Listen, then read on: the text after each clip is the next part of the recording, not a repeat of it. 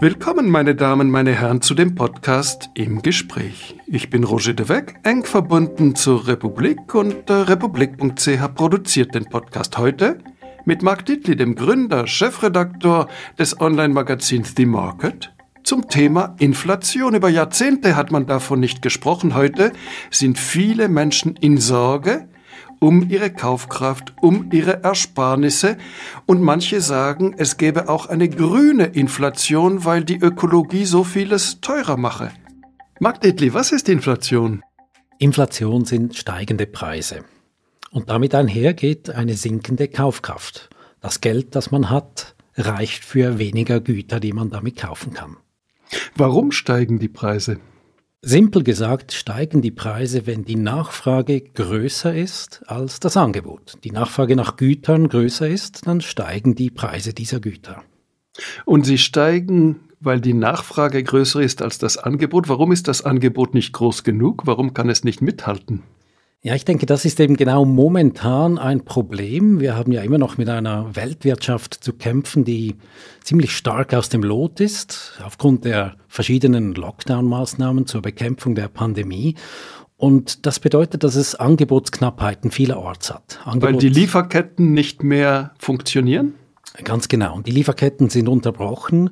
Zum Teil äh, herrscht Angebotsknappheit dort, wo die Güter hergestellt werden, in Südostasien, in Ostasien, in China und so weiter. Und dann herrscht Angebotsknappheit in den Kapazitäten, in den Frachtkapazitäten, wenn es darum geht, diese Güter auf die Weltmärkte zu bringen und zu verteilen. Und das ist etwas, das uns das ganze letzte Jahr schon begleitet hat. Wir haben Angebotsknappheiten, Produktionsknappheiten überall. Und das führt eben dazu, dass wir dieses Ungleichgewicht in Angebot und Nachfrage haben. Ist das nur eine Folge der Covid-19-Pandemie? Die Chips, das zentrale Gut einer digitalen Wirtschaft, deren Knappheit zeichnete sich längst vor der Pandemie ab. Ja, das ist richtig. Ich würde sagen, die Pandemie hat viele dieser Entwicklungen einfach noch verschärft und wirklich an die Oberfläche gebracht. Die Knappheiten im Chip-Bereich, die zeichneten sich schon 2019 ab. Und zwar war für mich eigentlich der Startschuss die Entscheidung der Regierung von Donald Trump, dass man den chinesischen Telekom-Zulieferer Huawei vom Nachschub äh, an Halbleitern abschneiden wollte. Das hat die Trump-Regierung angekündigt und Huawei hat dann äh, darauf reagiert, indem sie Chips gekauft haben, was das Zeug hielt. Sie haben also ihre Lager noch gefüllt und sie haben alle Chips aufgekauft, die sie nur konnten. Und das hat im Prinzip den Startschuss gegeben, spezifisch in diesem Chipsektor für die Knappheiten, die wir zum Teil heute noch sehen. Wir sehen das äh, auf breiter Front, dass hier das Angebot knapp ist. Ist es über die Chipkrise hinaus und äh, Covid-19 hinaus eine Dysfunktion des Kapitalismus? Haben wir größere Probleme oder ist das etwas Vorübergehendes? Ich würde sagen, der große Teil davon ist vorübergehend wenn wir jetzt wirklich von den Angebotsknappheiten sprechen, wir sprechen dann nachher noch über die Frage, wie viel von dieser heutigen Inflation vorübergehend ist, aber die Angebotsknappheiten, die sind meiner Meinung nach vorübergehend. Wobei die Definition von vorübergehend ziemlich lang ist. Also das ist etwas, das uns noch äh, etliche Monate begleiten wird. Die Deutschen haben so eine Riesenangst vor der Inflation. Selbst in den vier Jahrzehnten, in denen es praktisch keine gab, war äh, die Furcht vor einer Teuerung allgegenwärtig und das ist wohl auf die Hyperinflation von 1923 in äh, Deutschland zurückzuführen, als so viele Menschen verarmten. Ist äh, im deutschen Sprachraum eine zu große Angst vor Inflation? Es ist schwierig zu sagen, wo die Angst zu groß ist. Aber definitiv, es ist so, im deutschen Sprachraum und ganz besonders in Deutschland ist die Erinnerung an die Inflation, an die Hyperinflation der Weimarer Republik, es hat sich tief, tief in die, in die Psyche, ins Gedächtnis eingebrannt. Und deshalb haben wir in Deutschland auch in den letzten Jahrzehnten, wie Sie gesagt haben, wo im Prinzip Inflation kein Thema war, sobald die Preise etwas stärker gestiegen sind als normal, hat man sehr schnell diese Warnung vor der nächsten großen Inflation oder sogar der nächsten Hyperinflation gehört. Und deshalb auch immer der deutsche Appell an die Zentralbanken, heute an die Europäische Zentralbank, möglichst rasch, möglichst stark auf die Bremse zu treten. Ja, das, das, das sieht man schon, ja. Und für mich ist es ja immer etwas verwunderlich zu sehen, wie stark die Hyperinflation von 1923 sich ins Gedächtnis gebrannt hat in Deutschland. Äh, man muss sich immer vergegenwärtigen, äh, 1931, 32, was dann zur Wahl von Adolf Hitler geführt hat, das war keine Hyperinflation, das war eine Deflation. Also es ist eigentlich immer interessant zu sehen, wie in Deutschland die Furcht vor der Inflation viel größer ist als die Furcht vor der Deflation, ob schon man feststellen muss, dass historisch betrachtet die Deflation eigentlich das Ereignis war, das politisch betrachtet viel schlimmer war. Die Deflation, also wenn die Preise sinken und nicht steigen, warum hat sie größere politische Auswirkungen? Oberflächlich betrachtet könnte man sagen, ist ja toll, wenn die Preise sinken, dann äh, geht es den Konsumentinnen und Konsumenten ja laufend besser. Das Problem, wenn die Preise sinken, ist, es kann potenziell zu einem Käuferstopp kommen. Denn weshalb sollte ich heute etwas kaufen, wenn ich davon ausgehen kann, dass es morgen noch etwas günstiger ist und nächste Woche noch etwas günstiger? Und das kann dann zu so einer deflationären Spirale führen, wo praktisch fast alles stillsteht. Und das ist im Prinzip die Gefahr einer einer, einer großen Deflation. Ich muss betonen, das ist etwas, was wir das letzte Mal wirklich in den frühen 30er Jahren gesehen haben. Also definitiv nicht etwas, was heute in irgendeiner Art der Fall ist. Aber die Zentralbanken aus dieser Erfahrung der 30er Jahre heraus sind eigentlich in den letzten Jahrzehnten hatten immer viel mehr Angst vor einer deflationären Spirale und weniger vor einer inflationären Spirale. Wir haben über vier Jahrzehnte, seit den 1970er, seit den 1980er Jahren praktisch keine Inflation gehabt, aber auch keine wirkliche Deflation, eine stabile Entwicklung. Und äh, was waren die tieferen Gründe, dass es so lange so wenig Teuerung gab? Ja, wie Sie sagen, wir hatten jetzt eigentlich 40 Jahre lang, vier Jahrzehnte lang weder starke Inflation in den entwickelten westlichen Ländern. Es gab Inflationsschübe in äh, Schwellenländern wie Brasilien, Argentinien und so weiter.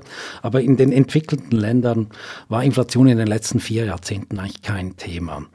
Und äh, ja, auch eine ausgewachsene Deflation war kein Thema. Es gab Ökonominnen und Ökonomen, die haben diese Zeit als die große Moderation bezeichnet, the Great Moderation. Im Prinzip weder allzu starke Inflation noch allzu starke Deflation. Es war, es war gerade richtig sozusagen. Die Gründe, weshalb es nicht zu deutlichen Inflationstendenzen gekommen ist, sind äh, mannigfaltig. Erstens, in meinen Augen der wohl wichtigste Grund ist die Globalisierung. Äh, der Fall der Berliner Mauer 1989, äh, die Öffnung Chinas, der Volksrepublik China äh, ab 1978, das hat eigentlich dazu geführt, dass mehrere Milliarden Arbeitnehmerinnen und Arbeitnehmer in das marktwirtschaftlich geprägte Weltwirtschaftssystem gekommen sind. Also Arbeit auf globaler Basis betrachtet wurde günstig. Das war die Zeit, als die Unternehmen begannen zu outsourcen, Arbeitsschritte in günstigere Länder outzusourcen, äh, auszulagern. Und das bedeutete natürlich äh, schön äh, immer Druck auf die Arbeitskosten und entsprechend keinen Druck, die Preise zu erhöhen. Das ist der erste Punkt, die Globalisierung. Also, dass man nach China oder Vietnam oder wo auch immer in Fernost ging, dort viel billiger produzieren ließ, als man es in Europa oder den USA tun konnte. Und jetzt nimmt die Globalisierung tendenziell ab im Kräftemessen zwischen den USA und China. Überall wird der Markt politisiert, gibt es Handelsschranken und deshalb wirkt dieser Faktor je länger, desto weniger? Ja, ich würde sagen, ich glaube, man darf wirklich nicht unterschätzen, wie stark dieser Faktor der Globalisierung war. Simpel betrachtet, vor 1989 äh, und vor allem noch vor der Öffnung Chinas war die Hälfte der Welt nicht ins marktwirtschaftliche System eingebunden nach 1989 war im Prinzip die ganze Welt ins marktwirtschaftliche System eingebunden und das bedeutete diese Möglichkeiten des Auslagerns, des, des Outsourcings, die nahmen laufend zu. Und das bedeutete ja nicht nur, dass man günstiger produzieren konnte, es bedeutete, dass man produktiver arbeiten konnte. Die Produktivität ist laufend gestiegen und damit ein stetiger Druck auf die Preise. Die Globalisierung war aber nicht der einzige Faktor. Wir hatten auch die Digitalisierung, hat die Produktivität, die Arbeitsproduktivität auch gesteigert. Und wir haben es gesehen, wenn wir Computer kaufen oder Handys, die wurden tendenziell billiger und nicht teurer. Sie wurden billiger und sie wurden leistungsfähiger. Also im Prinzip sogar die, die Produkte an sich wurden besser und die Preise sind trotzdem weiter gesunken. Ich weiß noch, äh, im Studium Mitte der 90er Jahre wollte ich mir einen Laptop kaufen. Er kostete damals 10.000 Franken. Ähm, und ein Hochleistungslaptop heute kostet wenig mehr als 1000 Franken. Und bei mir, ich wollte mir einen kleinen Rechner, einen Taschenrechner kaufen, mit dem man auch komplizierte Rechnungen machen konnte. Etwas, was heute vielleicht für 10, 20 Franken zu haben ist, es kostete damals 3500 Franken. Habe ich nicht gekauft. Genau, also das ist wirklich über 40 Jahre hinweg laufend leicht sinkende Preise. Wir hatten natürlich andere Themen, wo die Preise laufend gestiegen sind, äh, Gesundheitsversorgung und so weiter. Aber in Summe betrachtet bedeutete das eben, dass die Preise schön stabil blieben über einen langen Zeitraum. Globalisierung, Digitalisierung, gibt es weitere Faktoren?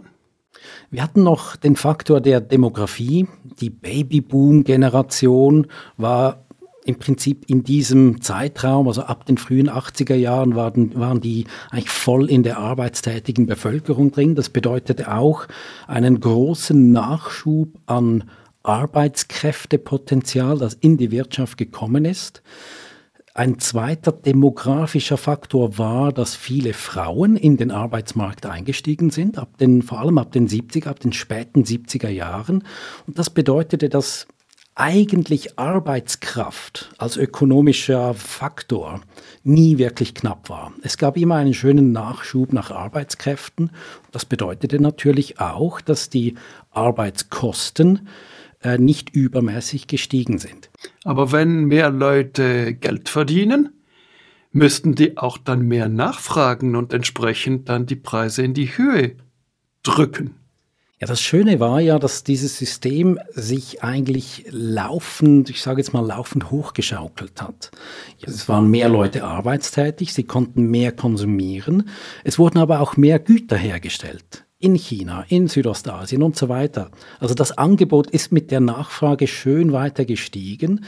Die Angebotsseite der Wirtschaft, die hat von diesen Produktivitätsfortschritten profitiert.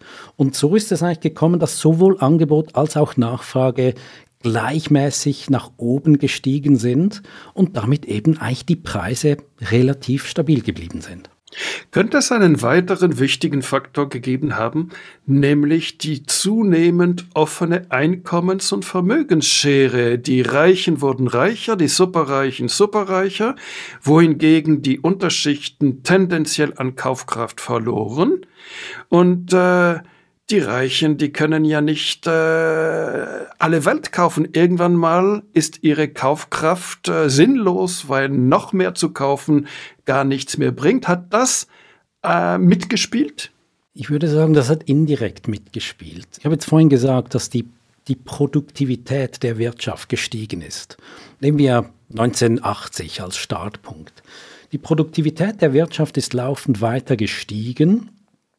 Die Einkommen der normalen arbeitenden Bevölkerung sind aber nicht im Ausmaß der Produktivität gestiegen, sondern sie sind schwächer gestiegen. Das heißt, der Anteil der arbeitenden Bevölkerung am gesamtwirtschaftlichen Einkommen ist relativ betrachtet geschrumpft.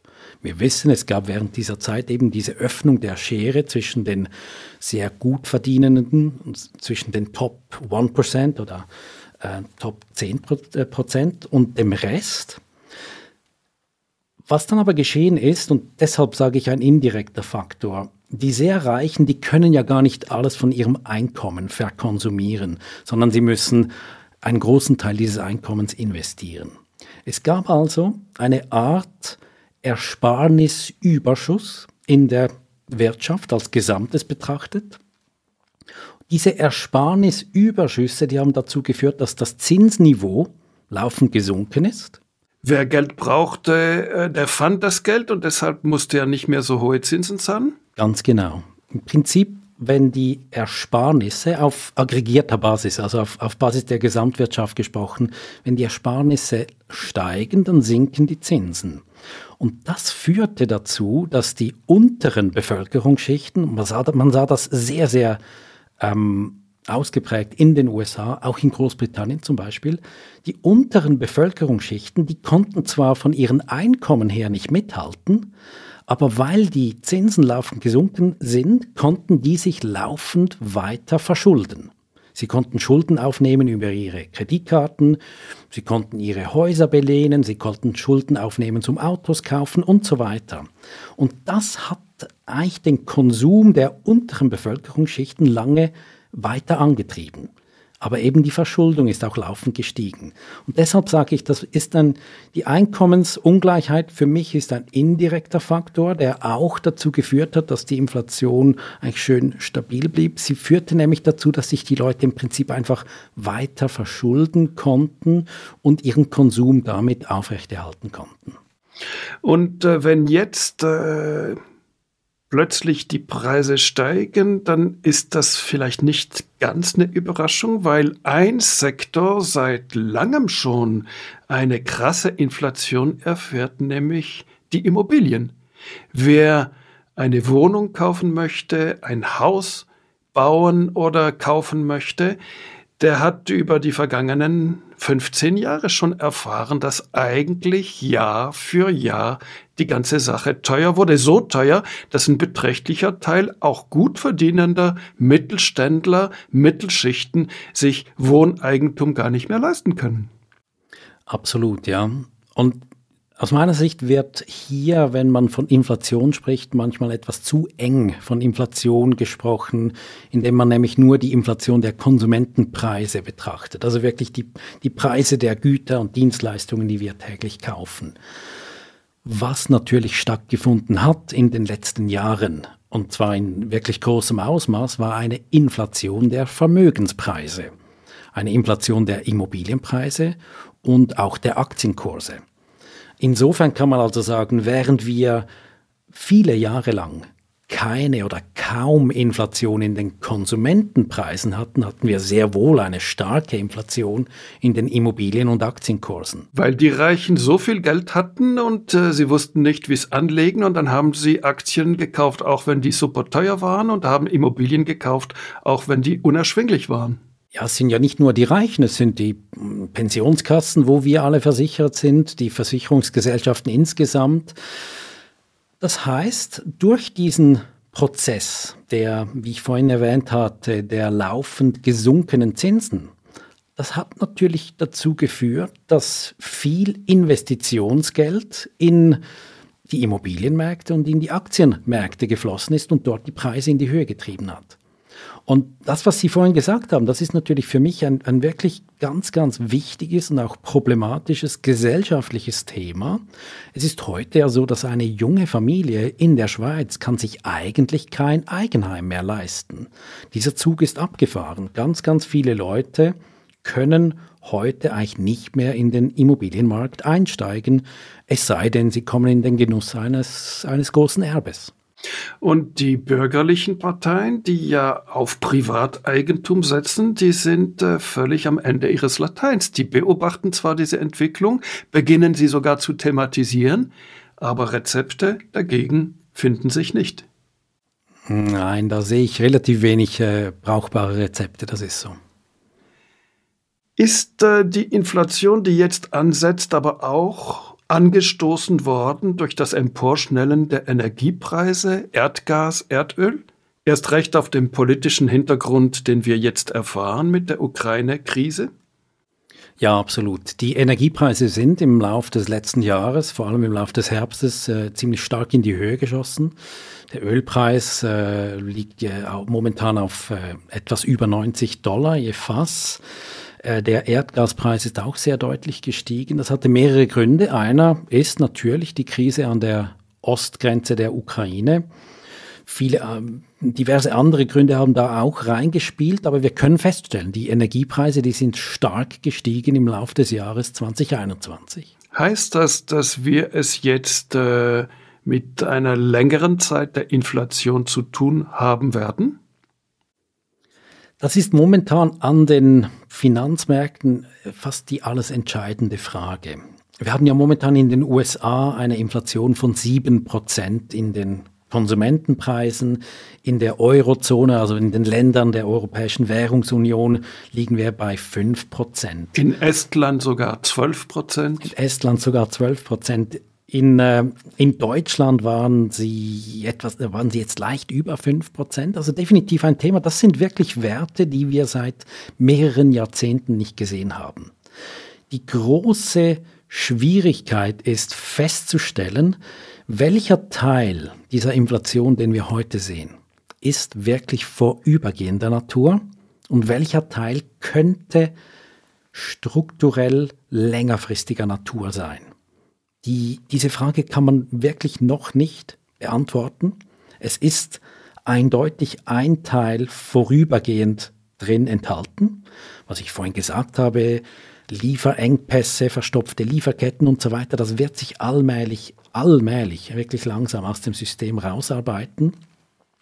Wir sehen aber auch mittlerweile Tendenzen oder Datenpunkte, die, die darauf hinweisen, dass wir es eben auch mit etwas längerfristigerem zu tun haben. Welche Datenpunkte? In meinen Augen der interessanteste Fall momentan ist die USA.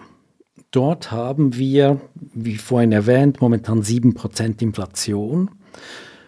Was man sieht oder was man aus der Historie weiß, ist, dass Inflation dann ein hartnäckigeres, längerfristiges Thema wird, wenn sich die steigenden Preise in steigende Löhne für die Arbeiterinnen und Arbeiter auswirkt und diese steigenden Löhne dann wieder zu steigenden Preisen, diese wieder zu steigenden Löhnen, also diese sogenannte Lohnpreisspirale in Gang kommt.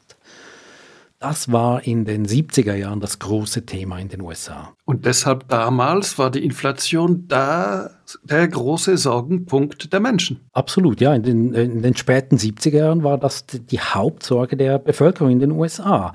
Wir hatten damals eine Kombination aus gestiegenen Energiepreisen, Stichwort Ölkrisen, und eben gestiegenen Lohnkosten, diese Lohnpreisspirale. Und in der heutigen Situation sieht man ganz, ganz sachte, erste Anzeichen, dass diese Lohnpreisdynamik in den USA allmählich wieder zu greifen beginnt. Weil die Menschen im Grunde genommen kündigen, einen neuen Arbeitgeber suchen, der mehr zahlt. Es sind ja unzählige Unternehmen in den USA, die händeringend nach Arbeitskraft suchen. In den USA kann man heute sagen, dass der Arbeitsmarkt wahrscheinlich ausgetrocknet ist. Und damit meine ich, die Arbeitslosenrate, die offiziell ausgewiesene Arbeitslosenrate in den USA ist momentan 3,9 Prozent. Das ist schon nahe an der Definition von Vollbeschäftigung. Also im Prinzip alle Menschen, die eine Arbeit suchen, haben auch eine. Wir haben da einige ganz interessante Effekte der Pandemie. Es sieht zum Beispiel danach aus, als seien mindestens drei Millionen Menschen, arbeitstätige, arbeitsfähige Menschen in den USA, aus dem Arbeitsmarkt ausgeschieden. Die wollen nicht mehr arbeiten. Im Verlauf der Pandemie haben sie sich daran gewöhnt, zu Hause zu sein oder irgendwo auf dem Land zu wohnen und die kommen irgendwie nicht so richtig zurück in den Arbeitsmarkt. Das bedeutet, wir haben es heute eigentlich wirklich mit einem ausgetrockneten Arbeitsmarkt zu tun. Ich habe von äh, Bekannten gehört, die in den USA waren in letzter Zeit, die sagen, da sind zum Teil Starbucks-Filialen geschlossen, weil sie kein Personal haben. An so ziemlich jedem Ladenlokal, sei es in New York oder in Omaha, Nebraska, hängen momentan äh, Schilder, wo man darauf hingewiesen äh, wird, dass äh, Arbeitskräfte gesucht werden. Und so steigen die Löhne. Und so steigen die Löhne, genau. Und die kommen dann zurück, die Leute, oder die bleiben erstmal weg? Das wissen wir noch nicht genau, weil wir eben momentan auch noch die, sage jetzt mal, die kurzfristigen oder die für, für Effekte der Pandemie immer noch haben.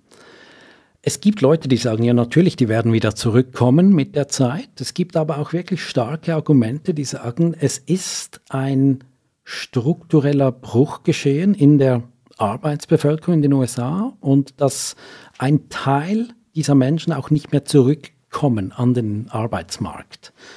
Die amerikanische Zentralbank, die Federal Reserve, hat viel stärker als wir alle in Europa Geld in die Wirtschaft gepumpt, um die Pandemie zu bekämpfen. Ein Vielfaches dessen, was beispielsweise die Europäische Union beschlossen hat. War das ein Fehler? Hat man eine Art Überhitzung bewirkt? Die Feststellung ist richtig. In den USA wurde im internationalen Vergleich mit Abstand am meisten Stimulus ins System gepumpt. Und zwar sowohl geldpolitisch, also vom Federal Reserve. Die mussten ja wenn wir uns kurz zurückerinnern, die mussten Ende März 2020 wirklich alle geldpolitischen Schleusen öffnen, als quasi im ersten Covid-Schock, der damals über die Finanzmärkte fegte, weil es drohte ein absoluter Kollaps an den Märkten. Deshalb hat das Federal Reserve dann die geldpolitischen Schleusen geöffnet. Aus meiner Sicht die problematischere politische Maßnahme war nicht von Seiten der US-Notenbank, sondern von Seiten der Regierung. Nämlich sowohl die Trump-Regierung als auch die Biden-Regierung haben ja beschlossen, sogenannte Stimulus-Schecks an die Haushalte zu schicken. Also Schecks über 1000, 1400 Dollar, die so ziemlich an alle Haushalte gingen. Die letzte Runde dieser Stimulus-Schecks, die war im Frühjahr 2021, als Biden relativ neu Präsident war. Und heute muss man rückblickend wahrscheinlich sagen, das war nicht mehr nötig. Das hat eigentlich unnötig nochmals viel zu viel Geld ins System gepumpt, viel zu viel Geld in die Taschen der Konsumentinnen und Konsumenten gepumpt sozusagen. Und das hat eigentlich zu dieser Überhitzung geführt, die wir jetzt sehen. Also diese Überhitzung in den Preisen. Und wie sieht es in Europa aus? Die Präsidentin der Europäischen Zentralbank, Christine Lagarde, die Französin, sagt, wir haben die Inflation unterschätzt. Und trotzdem fährt sie fort, sei sie unter Kontrolle. Der wirklich große Unterschied, den wir momentan sehen, in den USA sagt Jerome Powell, der Präsident der US-Notenbank, wir haben die Inflation unterschätzt und wir tun jetzt etwas dagegen. Also die gehen ja jetzt richtig stark treten die auf die Bremse in den USA. Zumindest das kündigen sie an. Im großen Kontrast dazu sagt äh, Christine Lagarde, ja, wir haben die Inflation unterschätzt, aber wir tun noch nichts. Es ist noch nicht nötig. Das ist dieser, diese Diskrepanz, die wir momentan sehen. Leuchtet dem Laien nicht ein. Aus meiner Sicht hat Christine Lagarde teilweise recht. Also zunächst, ja, Sie haben wirklich, Sie haben die Inflation auch in Europa deutlich unterschätzt. Wenn ich aber vorhin gesagt habe, dass der Arbeitsmarkt in den USA schon ziemlich ausgetrocknet ist und dass die Löhne dort jetzt zu steigen beginnen, kann man natürlich nicht sagen, dass der Arbeitsmarkt in der Eurozone, also in der Europäischen Währungsunion, schon ausgetrocknet ist. Wir haben eine Arbeitslosenrate über die ganze Eurozone hinweg von 7,2 Prozent. In Italien 9,2, in Spanien 14,1 Prozent, in Frankreich 7,5 Prozent. In Deutschland, ja, in Deutschland ist der Arbeitsmarkt auch relativ ausgetrocknet. Dort haben wir eine Arbeitslosenrate von 3,2 Prozent. Aber worauf ich hinaus will, in Europa kann die Europäische Zentralbank schon immer noch sagen, dass die heimische Wirtschaft, die ist jetzt noch nicht am Überhitzen. Das sieht man nicht. In den USA sieht man das, in, den, in Europa aber nicht. Und wie steht äh, mit der Schweiz? Äh, das Brot soll dieses Jahr 10% teurer werden, haben die Bäcker angekündigt. Wie hoch wird die Inflation von jetzt 1,5 Prozent? Ich mache keine Prognosen, wie die Inflation sich im Laufe des Jahres in der Schweiz entwickeln wird. Wir sehen natürlich einzelne Konsumgüter und absolut richtig, das habe ich vorhin vergessen zu erwähnen. Die Nahrungsmittelpreise, die steigen ziemlich stark weltweit. Und wenn wir eine kurze Klammer aufmachen, stark steigende Nahrungsmittelpreise waren historisch betrachtet oftmals Auslöser von Revolutionen.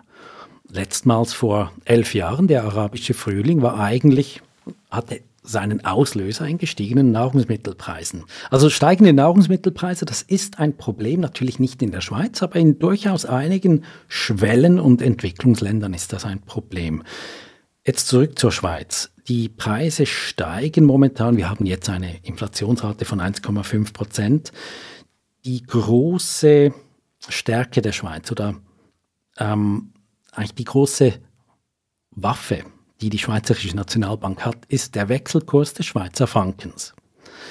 Wenn sich nämlich der Franken aufwertet, was er jetzt tut, dann führt das automatisch dazu, dass die Preise von allen importierten Gütern sinken.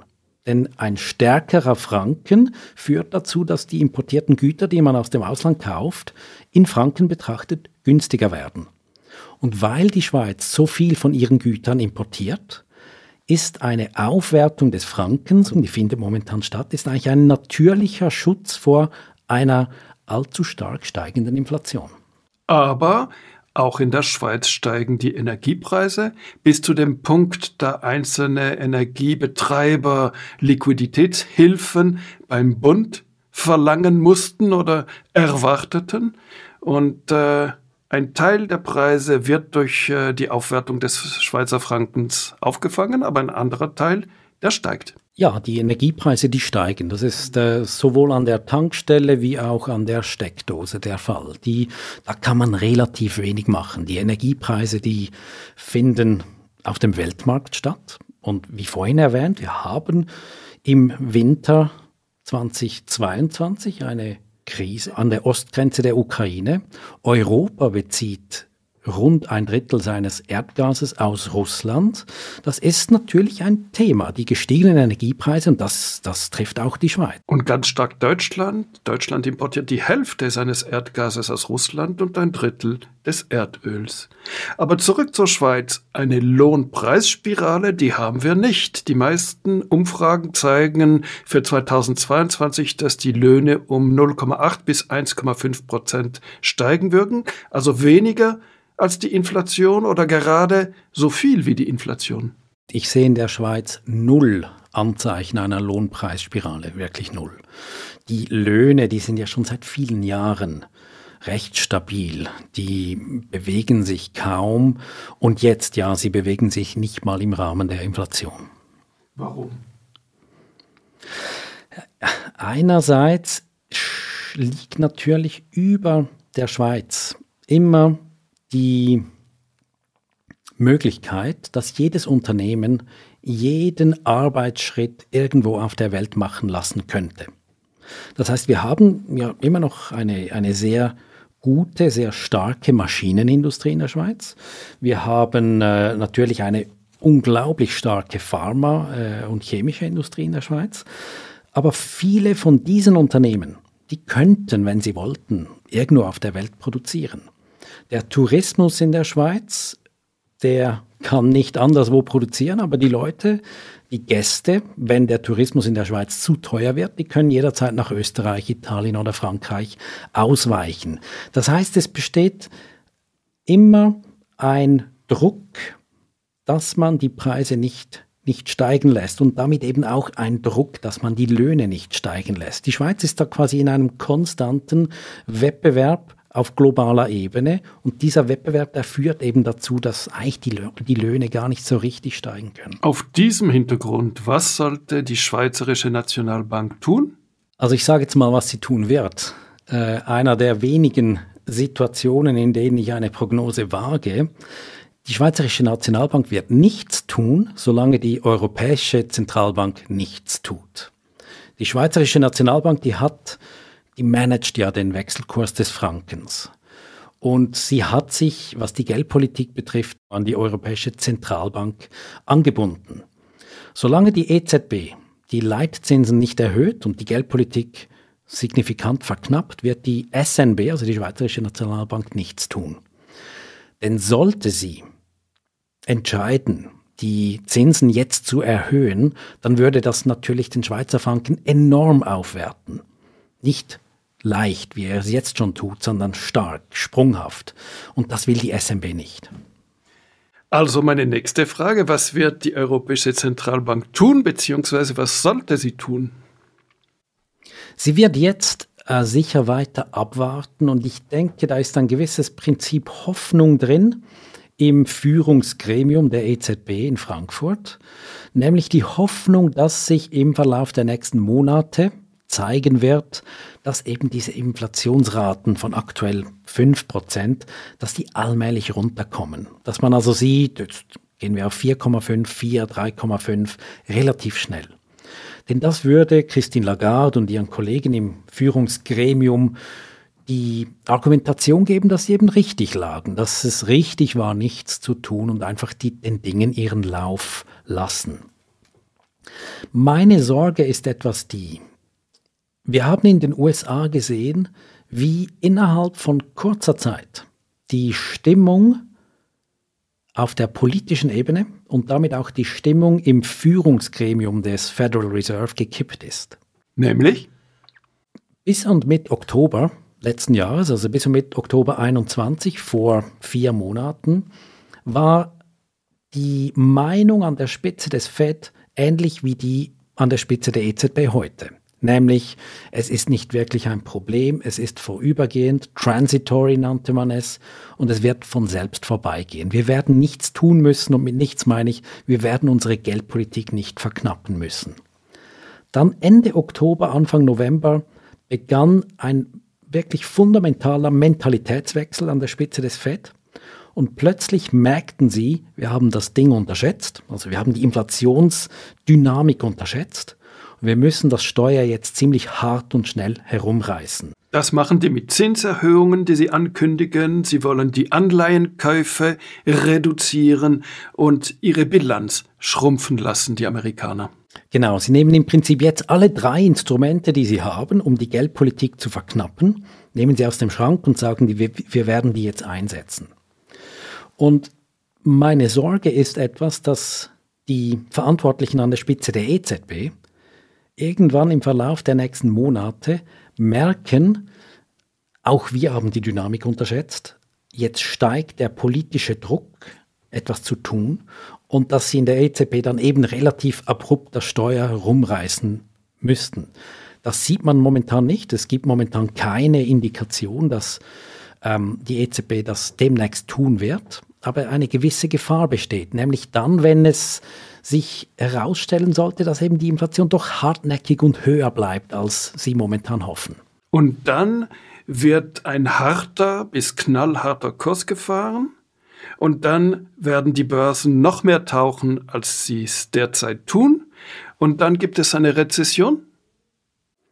Das ist alles im Bereich des Hypothetischen. Die Rezessionsgefahr oder dieses Muster, das Sie eben beschrieben haben, die besteht dann, die Rezessionsgefahr, die besteht dann, wenn die Notenbank überreagiert, aus politischem und öffentlichem Druck eigentlich getrieben überreagiert und hart auf die Bremse dreht und damit die Dynamik in der Wirtschaft sofort abwirkt weil die Menschen mit, äh, angesichts steigender Zinsen, die Manager eigentlich schwerer investieren können und das Gefühl haben, ja, bei dieser Entwicklung wird auch weniger gekauft, also auch aus diesem Grund weniger in die Zukunft investieren?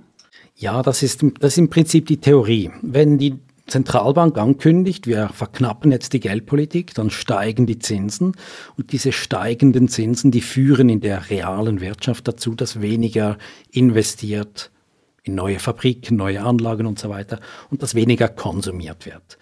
Soweit die Theorie. Das ist ein ziemlich langer Prozess, ein sehr komplexer Prozess. Ist also nicht so, dass man quasi den Hebel nach links dreht und dann äh, dreht die Wirtschaft nach rechts. Das ist viel, viel komplexer.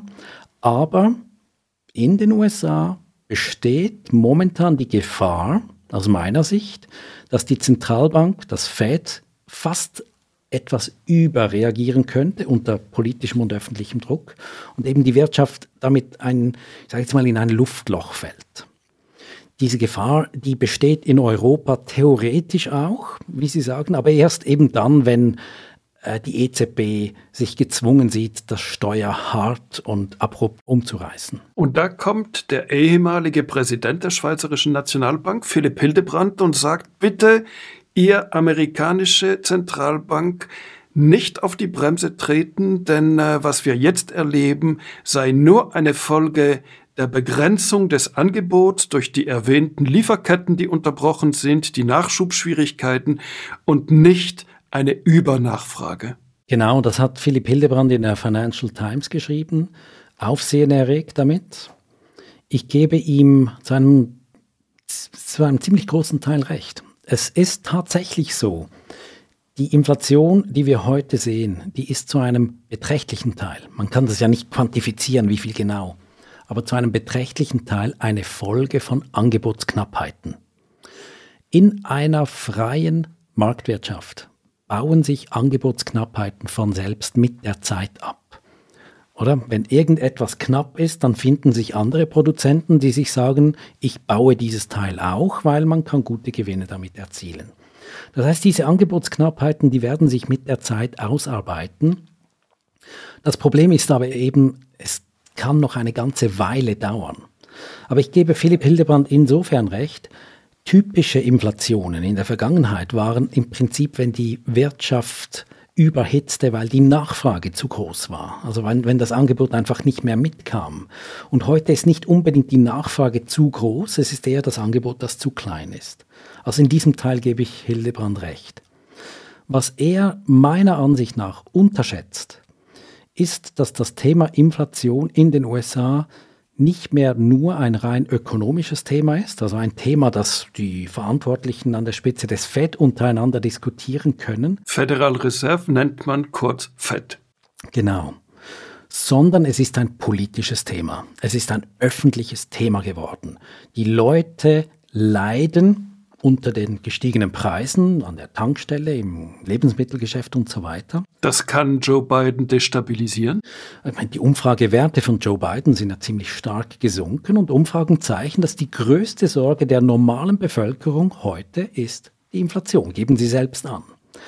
Das machen sich die Republikaner zunutze im November sind Kongresswahlen und die Republikaner, die zeichnen die Karikatur, dass Joe Biden schwach ist und sie ziehen ganz bewusst Parallelen zu Jimmy Carter.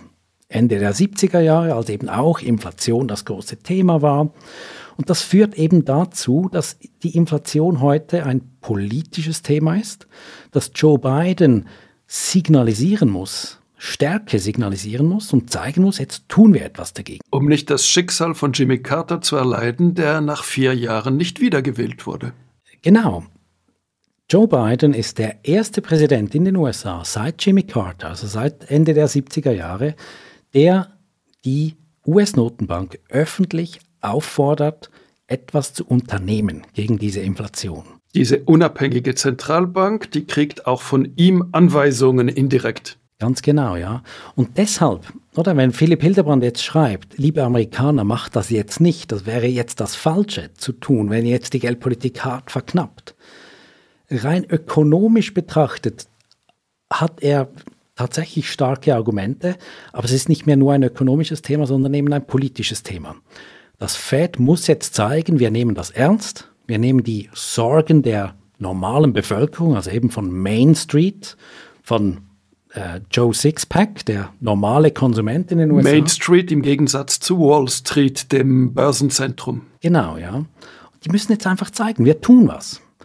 Für die US-Notenbank ist es heute nicht mehr möglich zu sagen, wie es eben Christine Lagarde in Europa noch tut, das ist nicht wirklich ein Problem, wir können das noch eine Weile äh, laufen lassen, wir können noch eine Weile zuschauen. Die müssen jetzt etwas tun. Main Street, der gewöhnlich Sterbliche, der Normalverdiener, die Normalverdienerin, sind die die größten Opfer einer Inflation, weil sie den größten Teil dessen, was sie verdienen, für Essen und Wohnen ausgeben müssen, also dort, wo es dann richtig immer teurer wird. Ja, das ist so. Die, die untersten Bevölkerungsschichten das sind die, die am meisten leiden unter Inflation. Ich habe kürzlich eine Statistik gesehen, ganz, ganz grob. Etwa 40 Prozent aller Amerikanerinnen und Amerikaner besitzen ein Vermögen, ein gesamtes Vermögen von weniger als 1000 Dollar.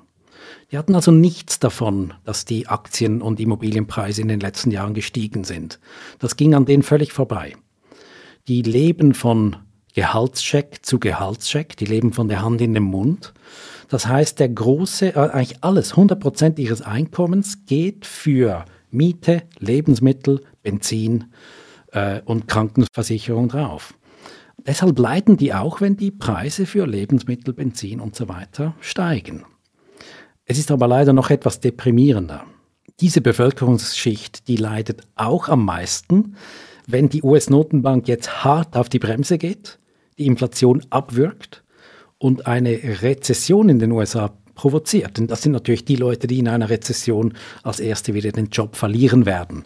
Man kann also sogar sagen, diese Bevölkerungsschicht, die hat sowieso verloren, um es, um es so äh, hart auszudrücken. Das sind die, die egal für welchen Pfad sich die Zentralbank entscheidet, die haben ohnehin eine schwere Zukunft vor sich. Helmut Schmidt, der deutsche Bundeskanzler, sagte 1972, er hätte lieber 5% Inflation als 5% Arbeitslosigkeit.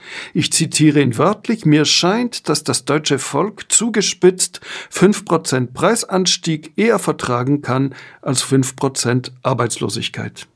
Bis in die frühen 70er Jahre gab es ein ziemlich allgemein akzeptiertes Konzept und das war die sogenannte Phillips-Kurve. Die Phillips-Kurve, die besagt, dass man entweder eine etwas höhere Inflation und dafür eine etwas tiefere Arbeitslosigkeit tolerieren kann oder umgekehrt. Mit anderen Worten, eine höhere Arbeitslosigkeit bedeutet eine tiefere Inflation. Phillips Kurve, war das der Erfinder, ein Ökonom namens Phillips? Ja, das war ein Ökonom namens Phillips, ein Neuseeländer, äh, dessen Vorname mir jetzt peinlicherweise empfallen ist, ein relativ unbedeutender Ökonom, aber der hat eben dieses Konzept der Phillips Kurve entwickelt und das, das hatte sehr lange Bestand. In den Nachkriegsjahren, etwa 30 Jahre lang, war das im Prinzip die Meinung oder die Ansicht, dass die politischen Entscheidungsträger Frauen gab es ja damals fast keine an den äh, entscheidungsrelevanten äh, Positionen, dass die immer die Hebel zwischen Inflation und Arbeitslosigkeit hin und her stellen konnten und dass man im Prinzip laufend das System so einstellen konnte, dass es für alle am besten funktioniert. Gilt das heute noch? Die zweite Hälfte der 70er Jahre hat die Phillips-Kurve über Bord geworfen, als wir nämlich Stagflation hatten. Stagflation bedeutet eine Mischung aus Stagnation, also wirtschaftliche Stagnation, gekoppelt mit Inflation. Oder anders gesagt, hohe Arbeitslosenraten und hohe Inflationsraten, beides zusammen. Das hätte es eigentlich nicht geben dürfen nach strenger Auslegung der Phillips-Kurve. Und plötzlich gab es das. Das heißt, eigentlich schon Ende der 70er Jahre gab es viele, die sagten, okay, das, äh, dieses Konzept der Phillips-Kurve, das kann man über Bord schmeißen, das gilt nicht mehr. Es, gibt, es ist eben wirklich auch möglich, dass beide Größen zu hoch sind. Der Diskurs, der läuft immer noch. Es gibt sehr gute Argumente, die sagen, ja, es, es gibt schon immer noch eine Phillips-Kurve, nämlich immer dann, wenn Vollbeschäftigung herrscht in einer Wirtschaft, dann steigt typischerweise eben langsam der Druck auf die Preise. Aber es ist mittlerweile anerkannt, dass es also nicht so ist, dass man, das, dass man diese beiden Größen schön feintunen könnte und eben eine leicht höhere Inflation zulassen, dafür eine leicht tiefere Arbeitslosigkeit. Das ist eben auch Teil davon, dass man gemerkt hat, was ich vorhin gesagt habe, die Wirtschaft als System ist eben nicht etwas, das man feinsteuern kann. Das ist ein unglaublich komplexes System und man musste sich im Verlauf der vergangenen Jahre von dieser Illusion verabschieden, dass man das schön kontrollieren kann und feinsteuern kann. Das kann man nämlich nicht. Kann man es schematisch so formulieren, die Linke, die hat immer lieber ein bisschen mehr Inflation aus Angst vor einer Rezession und die Bürgerlichen, die werfen der Linken vor, ja, die Inflation einfach laufen zu lassen aber äh, im Grunde genommen müssten Sie auch Angst haben vor einer Rezession. Ja, es ist unglaublich schwierig, das in einem, ich sage jetzt mal, in einem allzu simplen Links-Rechts-Schema zu betrachten. Denn innerhalb des bürgerlichen Lagers gibt es ja wieder einzelne Parteien, die dann plötzlich wieder sehr, sehr ähm, interventionistisch sind, wenn es darum geht, einen Teil ihrer Klientel zu schützen, wenn es zum Beispiel um Subventionen geht in der Landwirtschaft und so weiter. Was man aber sagen kann, es gibt einen gewissen ideologischen Kampf zwischen dem, ich, sag, ich nenne es jetzt mal das liberale Lager. Das liberale Lager, das sagt, Rezessionen sind notwendig. Rezessionen sind im Prinzip ein reinigendes Gewitter oder ein äh, ein Buschfeuer, das man immer mal wieder zulassen muss, weil es die Exzesse und die, die, die schlechten Entwicklungen quasi hinwegfegt und die Wirtschaft dann wieder auf einem saubereren Fundament arbeiten kann. Kreative Zerstörung äh, nach dem Ökonomen Josef Schumpeter. Genau, ja. Und dann gibt es natürlich die andere Seite und schon da, es ist relativ schwierig, das einfach als links zu bezeichnen, aber es gibt die andere Seite, die sagt ja im Prinzip, man sollte immer versuchen zu vermeiden, dass zu viele Leute arbeitslos werden. Ganz simpel. In einer Rezession werden naturgemäß viele Leute arbeitslos. Äh, John Maynard Keynes in äh, den 30er Jahren. Der ganz große Ökonom. Der größte in meinen Augen. Der hat natürlich gesehen, was passiert, wenn eine zu große Bevölkerungsschicht ohne Arbeit ist. Was passiert, wenn diese Bevölkerungsschicht den Glauben an die Zukunft verliert? Diese Bevölkerungsschicht, die wird anfällig auf Schalmeienklänge von populistischen Politikern, die ihnen das Gute versprechen. Hitler 1933. Äh, aber natürlich, das ist etwas, was wir auch in den letzten Jahren gesehen haben. Donald Trump war ein Populist, der eine ganz spezifische Schicht in den USA ansprach. Eine Schicht, die aus verschiedenen Gründen den Glauben an die Zukunft verloren hat und irgendwie für diese Botschaft empfänglich war, dass man Amerika wieder groß machen kann. Worauf ich hinaus will, das ist eigentlich immer diese Frage, ist es okay, wenn man die Wirtschaft sich selbst reinigen lässt, auch wenn dabei Leute arbeitslos werden für eine Weile? Oder sollte man das quasi, wenn immer möglich, verhindern? Das ist der große Kampf, der weitergeht. Könnte man auch wieder schematisch sagen, die Amerikaner sind im Zweifel dafür, eine Rezession zu verhindern mit großzügiger Geldpolitik und Ausgaben des Staates, wohingegen eine europäische Tradition der Hinnahme von Rezession besteht? Ich würde das würde es eigentlich nicht so sagen. Das Interessante ist ja auch hier oberflächlich betrachtet, würde man sagen, die USA sind ein liberaleres System. Dort ist, dort gilt Hire and Fire, also man kann relativ einfach Leute entlassen, wenn man will. Interessanterweise ist in den USA vor allem die Rolle der US-Notenbank, also des Fed, hat sich mehr und mehr so gewandelt, dass die immer rettend eingesprungen sind, wenn es irgendwo brannte. Also seit äh, dem äh, berühmten Federal Reserve-Chef äh, Alan Greenspan 1987. Ganz genau. Greenspan kam im August 1987. Er übernahm von Paul Volcker, dem, seinem Vorgänger. Greenspan hat eigentlich diese implizite Politik, die wurde ja nie verbrieft, die wurde nie äh, quasi öffentlich äh, so definiert. Aber er hat eine Politik eingeführt, die dann von seinen Nachfolgern weitergeführt wurde, dass das Federal Reserve eigentlich immer rettend einspringt, wenn es an den Finanzmärkten etwas zu heftig nach unten geht. Eigentlich absurd würde man meinen, Greenspan war in seinen jüngeren Jahren ein Anhänger von Ayn Rand. Er war eigentlich ein Libertärer, ein, ein, ein, ein Erzliberaler. Ayn Rand, diese äh, Romanautorin, die nun äh, wirklich praktisch den Staat abschaffen wollte, so nennt man ja die Libertären.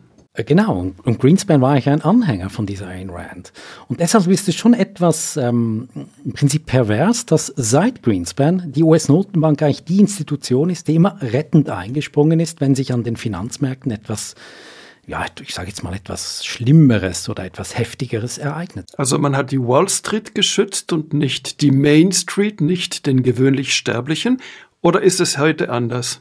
Ich denke, der erste Teil, der stimmt. Es gab seit Greenspan, also seit 87 und das hat sich dann laufend während den 90er Jahren äh, gefestigt. Es gab diese Annahme, dass das Federal Reserve es gut meint mit Wall Street. Und damit meine ich eben die Gemeinde der Investoren, der Banken. Das Federal Reserve hat immer ein Auge auf Wall Street und eben wenn es dort knallt, dann rettet das Fed äh, die Wall Street.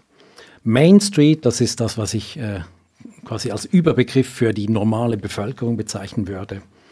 Und Main Street, ja, das kann man sagen, das war in den letzten knapp 40 Jahren eigentlich nie im Fokus der, der US-Notenbank. Und heute, das ist eben das, das ist dieser Mentalitätswandel, jetzt stattgefunden hat an der Spitze des FED. Sie merken jetzt, sie müssen primär für Main Street arbeiten. Sie können nicht mehr für Wall Street arbeiten.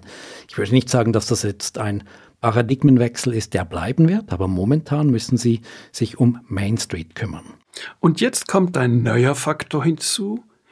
Das, was man die grüne Inflation nennt oder die Amerikaner nennen das Greenflation. Also dass äh, dadurch, dass die Energiepreise und andere Preise die Umweltkosten beinhalten, ausweisen, vieles teurer wird. Dadurch, dass man große Ausgabenprogramme macht für den ökologischen Umbau der Wirtschaft, dass das plötzlich die Nachfrage und eben dann auch die Teuerung antreibt. Gibt es eine Greenflation oder ist das ein Hirngespinst? Ich meine, der Ausbau einer nachhaltigen Energiewirtschaft, der bedingt sehr, sehr viel Kapital. Da muss Kapital in Windparks, in Solarparks, in Langstrecken, Hochspannungsleitungen und so weiter investiert werden. Also da ist richtig viel Kapital nötig. Das an sich bedeutet ja mal, wenn die Nachfrage nach Kapital für Investitionen in die grüne Energieinfrastruktur steigt, das würde mal für steigende Zinsen sprechen, wenn alles andere gleich bleibt. Das ist mal das eine. Der andere Faktor, und, den finde ich eigentlich den spannenderen, diese Investitionen, die brauchen ja sehr viel Rohstoffe. Man braucht Unmengen an Kupfer für diese Leitungen, für diese Windparks. Man braucht äh, Silber, man braucht Nickel, man braucht Kobalt, man braucht Metalle, Rohstoffe, die irgendwo aus dem Boden geholt werden müssen, um, um diese Infrastruktur zu bauen. Ein Tesla Auto braucht dreimal mehr Kupferkabel als ein normales äh, benzingetriebenes Automobil. Das heißt, die Investitionen in die grüne Energieinfrastruktur, die bedeuten eine starke Steigerung der Nachfrage nach Rohstoffen. Und diese Rohstoffpreise, die steigen jetzt eben. Und diese steigenden Rohstoffpreise, die setzen sich fort in quasi in alle Bereiche der Wirtschaft. Denn diese Metalle und Rohstoffe, die braucht man ja für alles Mögliche.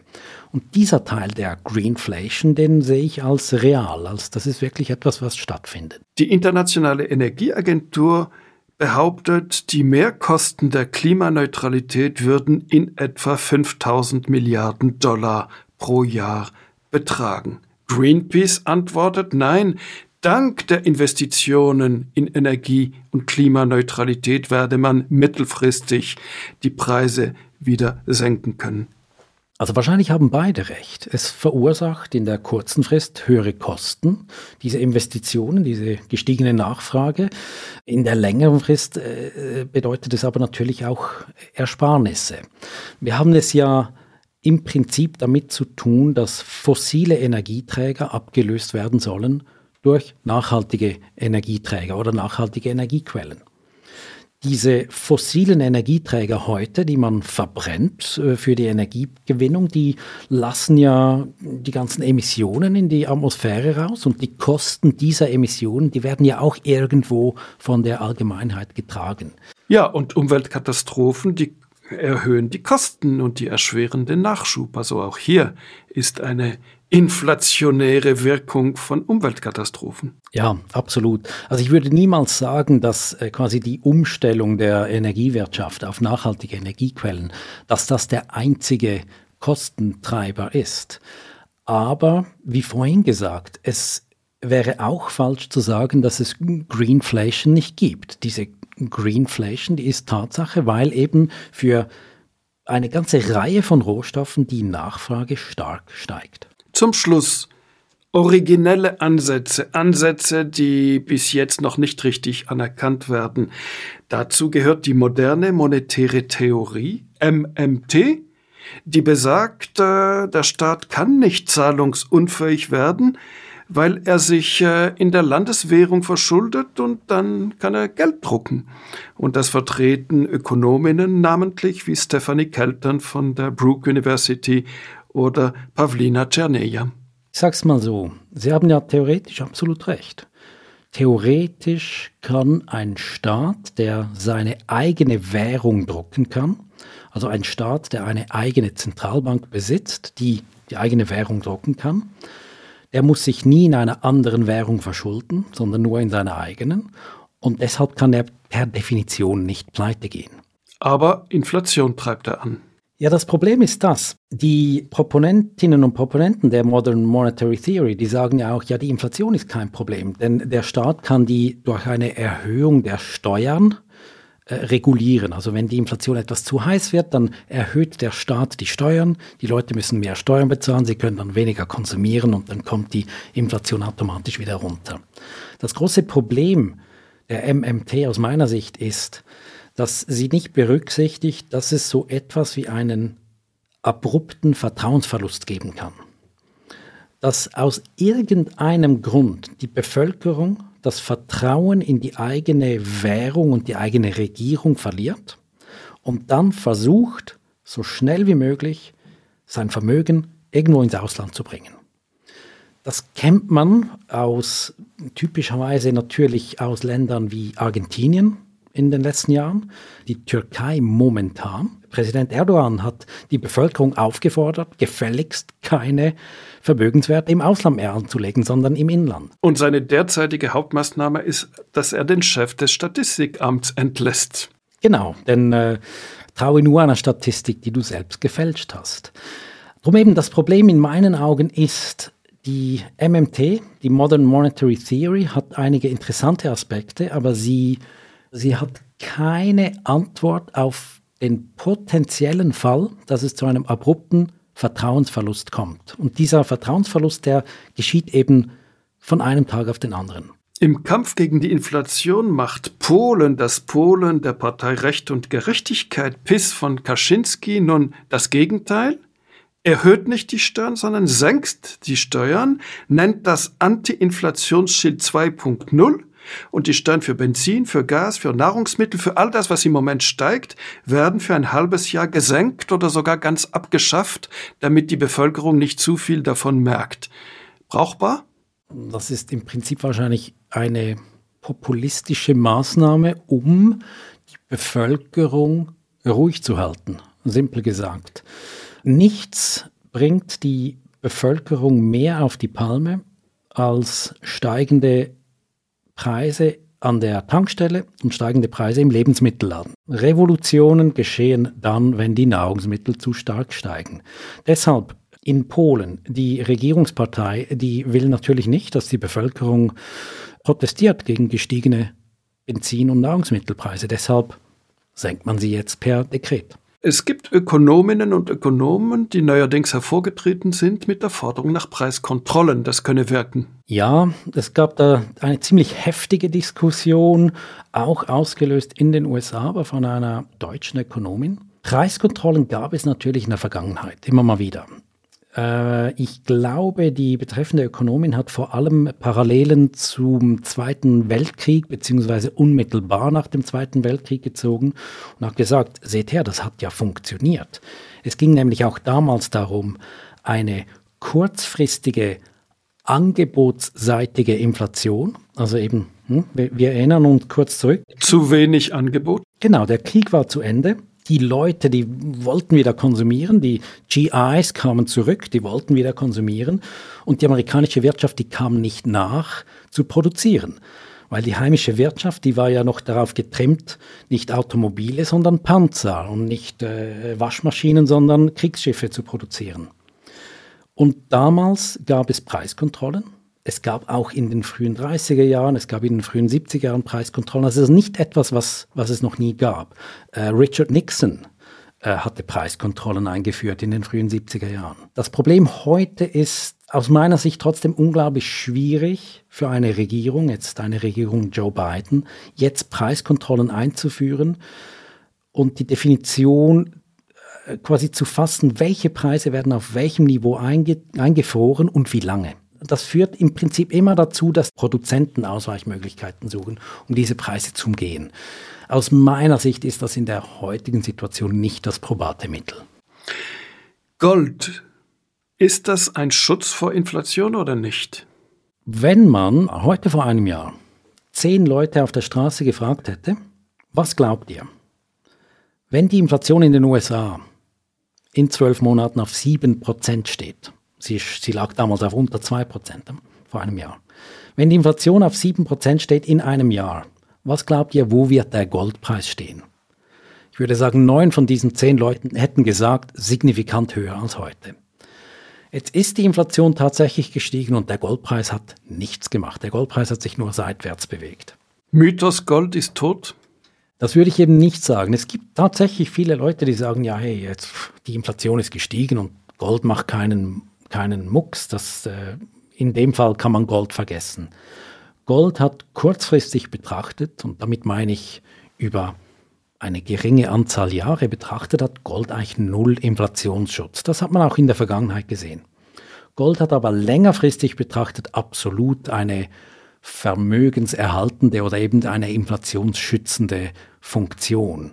Deshalb simpel gesagt, kurzfristig nein, aber längerfristig ist Gold ein effizienter oder ein effektiver Inflationsschutz. Die Bitcoins, die da emporgeschossen sind, haben die in Sachen Inflation eine Rolle oder kann man das vernachlässigen?